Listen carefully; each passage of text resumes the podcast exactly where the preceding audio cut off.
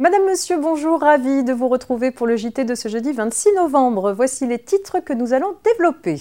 Sommes versées à des grévistes par des cagnottes, vente d'une installation photovoltaïque et enfin FNE formation et Covid-19.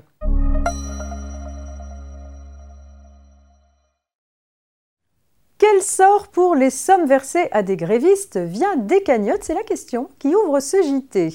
Selon les tribunaux, les sommes versées à quelque titre que ce soit pour compenser la perte ou la diminution d'un gain professionnel sont imposables dans la même catégorie que les revenus qu'elle remplace. Le ministre de l'économie a fait application de cette solution à l'occasion d'une question posée par un sénateur sur le sort fiscal des sommes perçues par des grévistes via diverses caisses de solidarité mises à leur disposition. Ainsi, ces sommes étant destinées à compenser la perte de revenus résultant de l'interruption du travail constituent pour leurs bénéficiaires des sommes imposables à l'impôt sur le revenu dans la catégorie des traitements et salaires.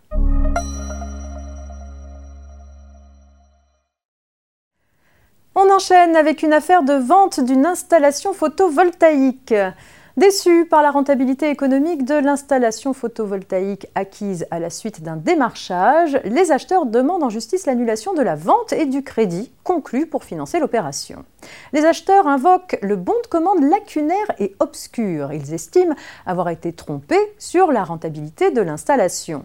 Or, selon eux, c'est une caractéristique essentielle que le vendeur professionnel doit communiquer au consommateur avant la conclusion du contrat. En gardant le silence sur cet aspect, le vendeur aurait donc commis un dol.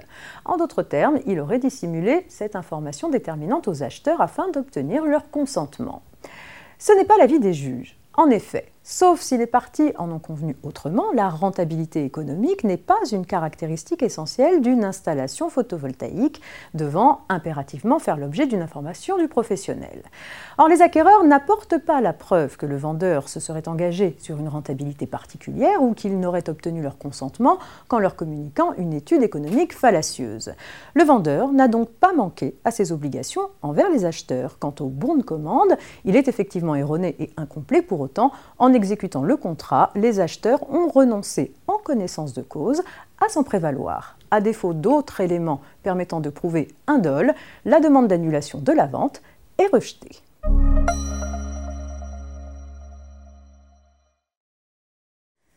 FNE Formation et Covid-19 pour terminer. Le FNE Formation a été adapté pour soutenir les entreprises qui veulent former leurs salariés pendant la crise sanitaire. Et depuis le printemps 2020, toute entreprise qui recourt à l'activité partielle peut solliciter une prise en charge par le FNE Formation, quelle que soit sa taille et son activité. Un question-réponse du ministère du Travail mis à jour le 13 novembre dernier précise que depuis le 1er novembre 2020, le FNE Formation est réservé aux salariés en activité partielle de longue durée ou non. Les entreprises ne peuvent plus faire de demandes couvrant ces salariés et leurs collègues qui ne sont pas en activité partielle. Le question-réponse baisse également le niveau de prise en charge des coûts pédagogiques.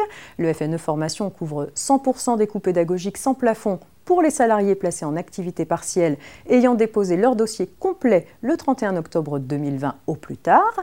Mais depuis le 1er novembre 2020, l'aide est de 70% des coûts pédagogiques pour les salariés en activité partielle de droit commun et elle est de 80% des coûts pédagogiques pour ceux placés en activité partielle de longue durée avec un plafond moyen de 6 000 euros par salarié et par an. C'est la fin de ce JT disponible également euh, sur votre plateforme rfplay.fr. On se retrouve demain, vendredi. Très bonne journée.